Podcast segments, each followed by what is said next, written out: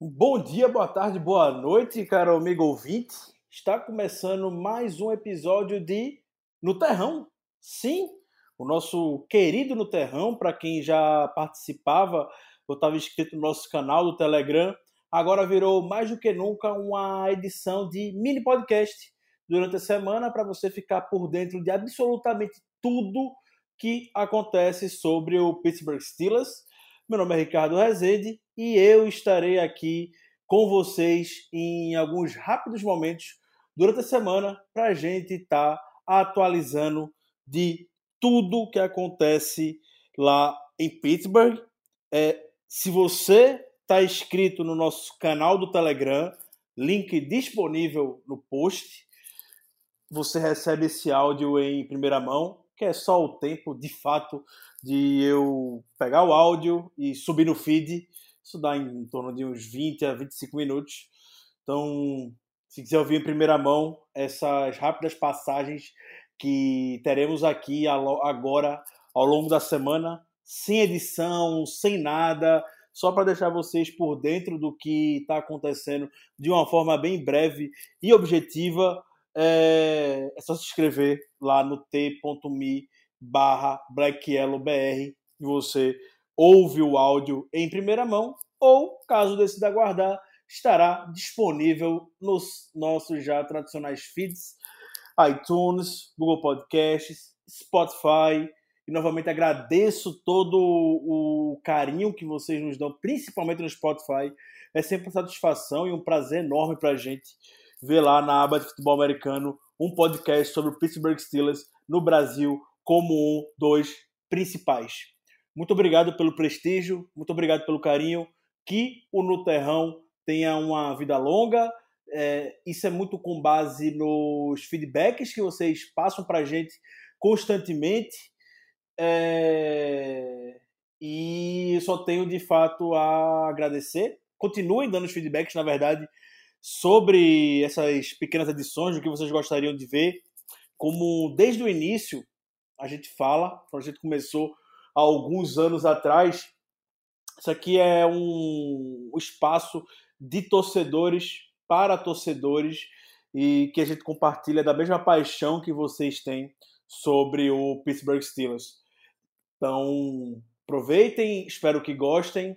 Novamente, estamos sempre à disposição nos nossos canais para trocar uma ideia e pegar feedback com vocês. Twitter, arroba BlackYellowBR, Instagram, arroba BlackYellowBR. Mas sem mais delongas, vamos ao que importa. Hoje, terça-feira, dia 20 de outubro, mais um dia de Tony Tuesday. E o Tony hoje abriu a coletiva com a notícia que a gente já infelizmente esperava e temia. Comentamos no podcast que já está no ar e disponível no feed sobre o jogo contra o Browns a gente comentou a respeito da lesão do Devin Bush. O Tony já havia falado após o jogo que era uma lesão significante.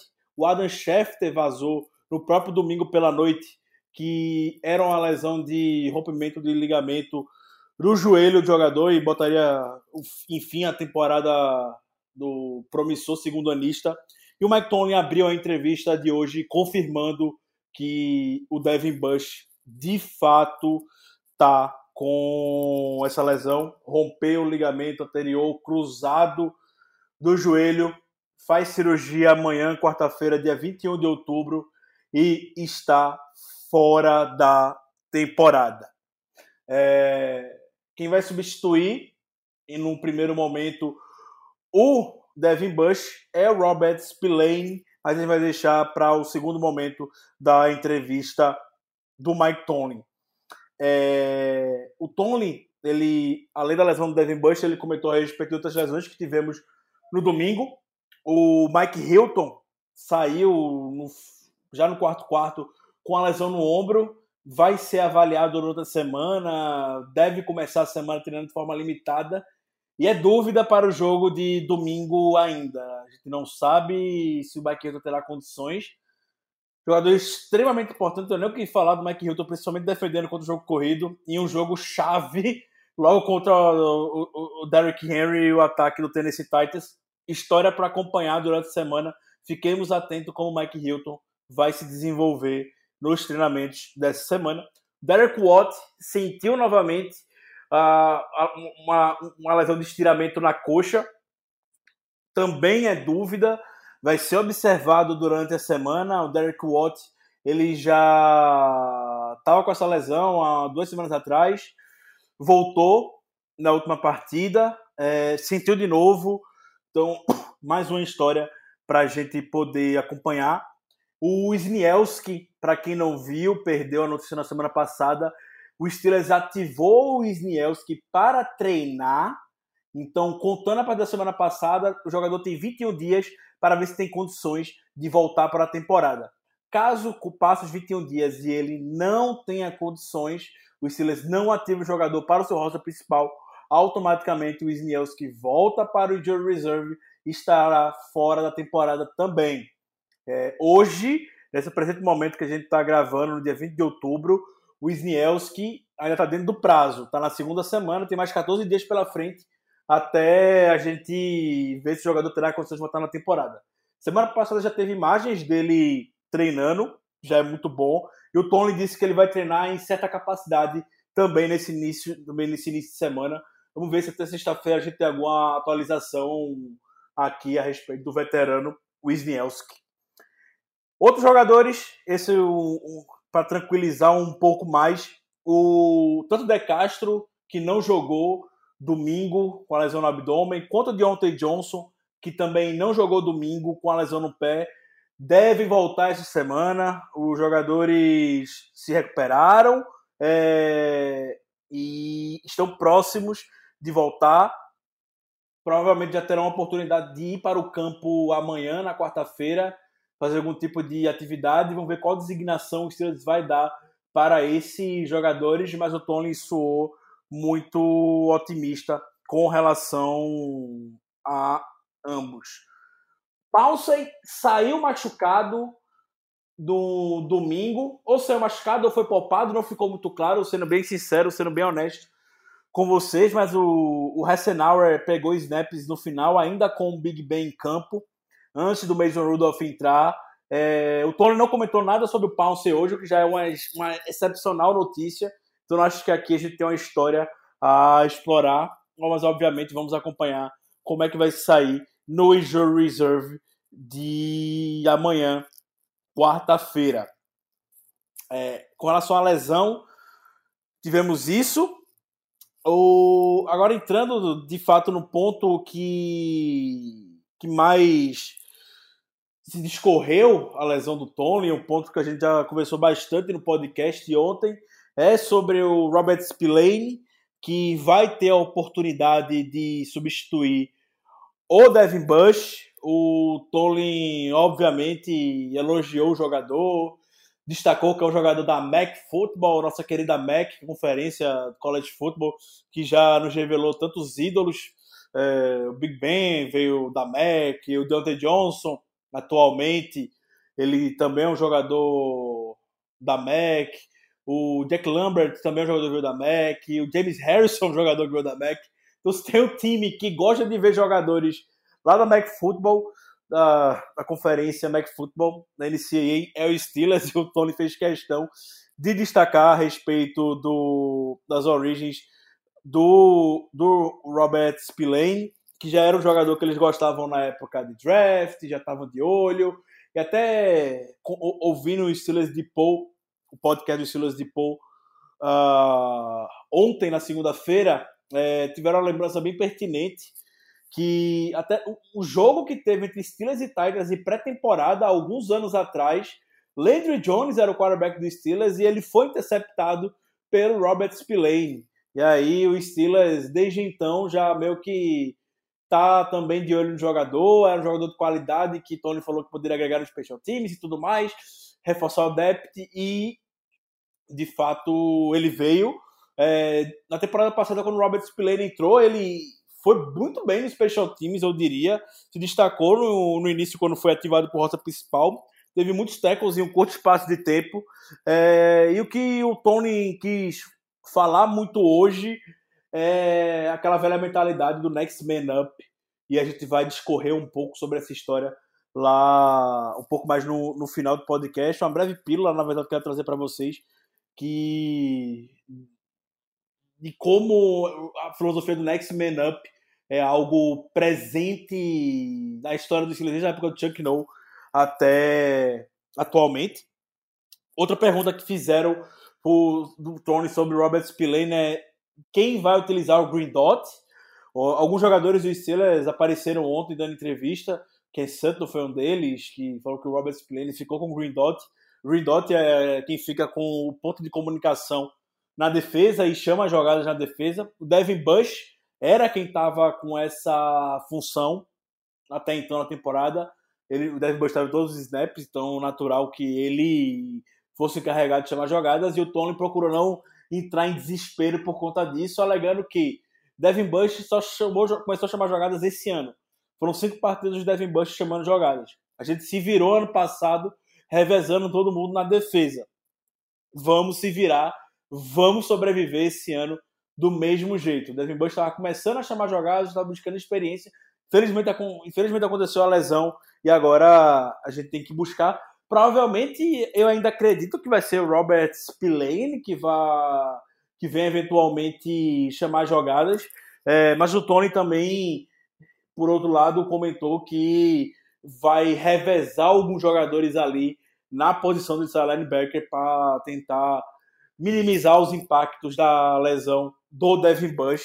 Então devemos ver o Robert Spillane, talvez na primeira e segunda, segunda, primeira e segunda descida. Situações óbvias de passe, talvez a gente bote o Ulysses Gilbert ou Marcus Allen. É algo para a gente observar. Vamos ver o que aqui, como é que a gente vai se portar no, no domingo. É, o Tony também foi questionado se o time não vai olhar para o mercado para escolher algum algum jogador e tudo mais, e o Tony até usou uma expressão que na hora eu fiquei sem muito entender, mas depois eu fiz muito sentido quando compartilhei nosso QG, e o Kaique explicou muito bem. É, é, o Tony, na hora que perguntou isso, falou: Eu não sei nem o que eu vou almoçar, e vocês estão me perguntando isso. Falando assim, eu não vi o Robert Spillane em, campo em um jogo temporada normal. Ele está aqui por uma razão. Eu confio nele Vamos ver como é que vai se desenrolar. Como a gente comentou no podcast ontem, temos duas semanas para o para o final da, da trade deadline, para o final do período de troca. Então o Steelers vai, vai dar chance para o Robert Spillane poder mostrar seu valor. Se der algo muito errado, não cumprir as expectativas do Steelers vai perdido. Eu acredito que eles, dentro da temporada, tendo uma chance real de fazer uma temporada, chegar longe na temporada. Eu acredito que o Steelers vai bobear com relação a isso e deva ir atrás de alguém no mercado. Mas nesse primeiro momento vai ser o Robert Spillane, provavelmente no domingo, dominando os snaps junto com o Vince Williams ali pelo meio. Ah, outro ponto que o Mike Tomlin comentou também é o Mike Tomlin não está feliz com o, o, Colquitt, com o Panther da equipe. Destacou que o Steelers é um dos piores times em termos de punt na temporada e as estatísticas mostram isso. É, já é a segunda vez que o Tony fala na temporada e critica o trabalho do Dustin Colquitt, porque ele não está satisfeito com isso. E ontem, na segunda-feira, dia 20 de outubro, o Steelers trouxe o Jordan Berry para testes. Jordan Berry, que passou todo o training camp com os Steelers, foi ponta dos Steelers nos últimos 4, 5 anos foi convidado para fazer testes em Pittsburgh. Alguns membros da mídia de Pittsburgh que cobrem os Steelers localmente é, já meio que deram a atender e afirmaram que está muito próximo de haver uma troca na posição de Panther lá em Pittsburgh. Então vamos acompanhar. Doce Coco chegou para ser uma segurança e está saindo realmente pior que o Barry foi em, em anos anteriores. É uma história para a gente também acompanhar ao longo dessa semana. É, em termos de Tony Tuesday, o que vale destacar por hoje foram, foram esses pontos. É, indo agora para um novo bloco aqui, o estava falando sobre o Robert Spillane e a gente vai seguir nele, sendo que só para mostrar as relações como o Steelers valoriza jogadores que já possuem relações com o time ou alguma coisa nesse sentido. O Dustin Coco, que está falando dele agora há pouco, o pai dele foi Panther do Steelers, da dinastia, na década de 70. É, e Robert Spillane, isso eu nem sabia, mas o, o avô dele, é, John Latner, foi jogador do Steelers em 1954, na década de 50. E até hoje ele é o único jogador do Steelers que foi atleta de Pittsburgh e campeão e ganhou um Heisman Trophy. É, e aí, agora, alguns anos depois, alguns vários anos depois, o neto dele, Robert Spillane, está ganhando a oportunidade agora de jogar no Pittsburgh. Então, se você, por alguma razão, quiser já imaginar quem é que vai ficar no. quem pode vir o ser adicionado na posição de linebacker, se o Spillane não estiver saindo muito bem, procure jogadores que já têm algum tipo de relação, porque é algo que o Steelers valoriza muito. Ou eventuais jogadores que o Steelers tiveram muito contato antes do draft, também é um caminho que a gente costuma seguir em termos de, de contratação. É, outro ponto que eu queria destacar sobre a rápida passagem do Ryan Clark.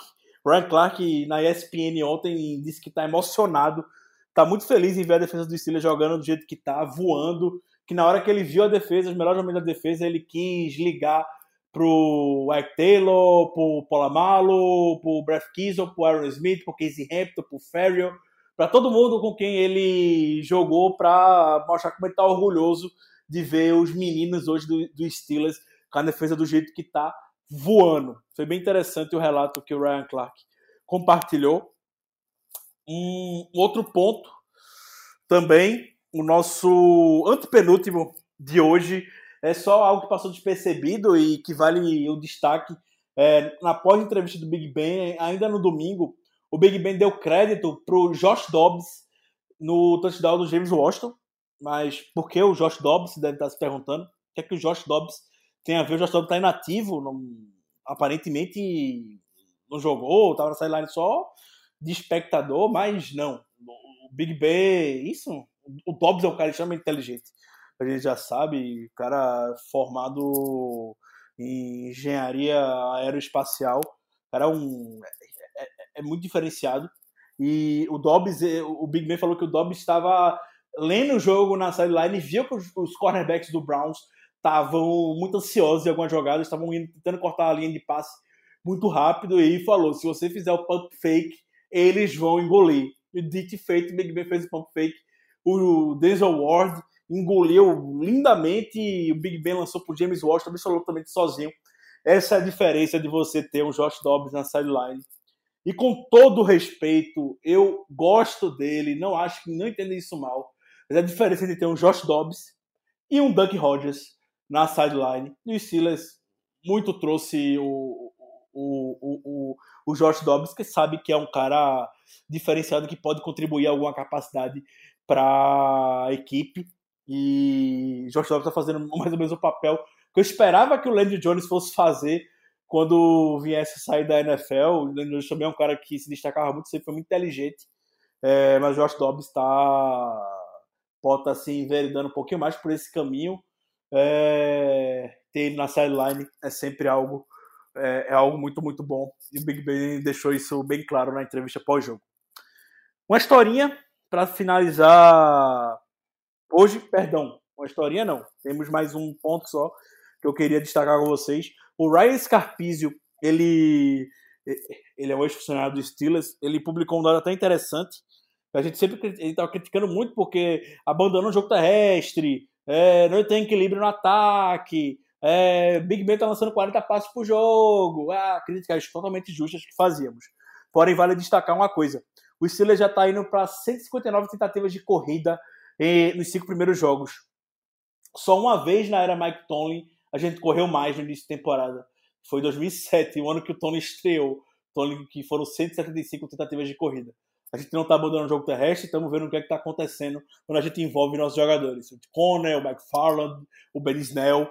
É, e também o Steelers tá desde 2007 não começa com todas as jardas terrestres nos cinco primeiros jogos. Já estamos indo para 684 jogos jardas de jogo terrestre. Só perde para para 2014 e 2007. 2014 tivemos 686 jardas e 2007 tivemos 835. Fast Willie Parker estava endiabrado, tava, tava correndo muito, de fato, na naquela temporada.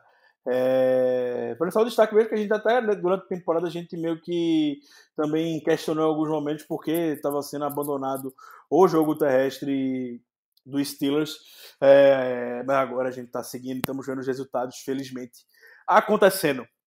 E agora para finalizar, agora sim, só uma, uma breve historinha para contar para vocês. É, puxando muito sobre a questão do, do Robert Spillane, eu vi muita gente criticando o fato do Steelers já não contratar alguém de imediato, ah, vamos chamar alguém agora é, e tudo mais, tem que trocar por alguém, desesperado, a gente não pode entrar com o Robert Spillane no, no domingo. É, eu entendo as preocupações, são válidas, a gente não tem muito material do Robert Spillane para poder ver, mas o Steelers é uma franquia moldado, e eu vi muito esse termo pela TL do Twitter, e é algo que a gente já conversou anteriormente sobre isso, sobre a filosofia de Next Man Up. Os Steelers têm isso muito forte desde o Chuck Noll na década de 70. Tem uma passagem do Chuck Noll na década de 70 que o, o Tony Dungy compartilhou. Tony Dungy, treinador, campeão do Super Bowl com o Colts, é, foi jogador do Steelers, foi técnico do Steelers também, é, coordenador defensivo no caso. É, e o Tony Dungy ele comentou a passagem do Chuck Noll falando que é, o Noll aderia à filosofia do Next Man Up, porque o roster da NFL é formado por 53 jogadores, não 33. Se fosse somente 11 titulares no ataque, 11 titulares na defesa e 11 pessoas no Special Teams, não tinha para que ter tantos jogadores disponíveis para você poder trabalhar. E o Chuck Noll sempre foi um cara que buscou muito dar, dar, chance para todo, todo mundo. E é, a, a gente vê grandes, grandes contribuidores perdão, daquela época que não necessariamente estão no hall da fama da NFL, são expoentes da NFL, mas são figuras marcantes na história dos Steelers, como Rock Blair, que entrou no hall da fama dos Steelers, era o backup do Franco Harris e que teve os seus bons momentos na, na NFL. É, enfim, ele é um, é, é, um exemplo de tantos outros que tivemos na década de 70 que ganharam chances de contribuir para a história dos Steelers, é, fazendo isso no X-Men Up. E isso, o, o Tony Dungy, é, ele também foi técnico do Tony lá no Tampa Bay Buccaneers por um ano, é, isso, passando de, de geração em geração.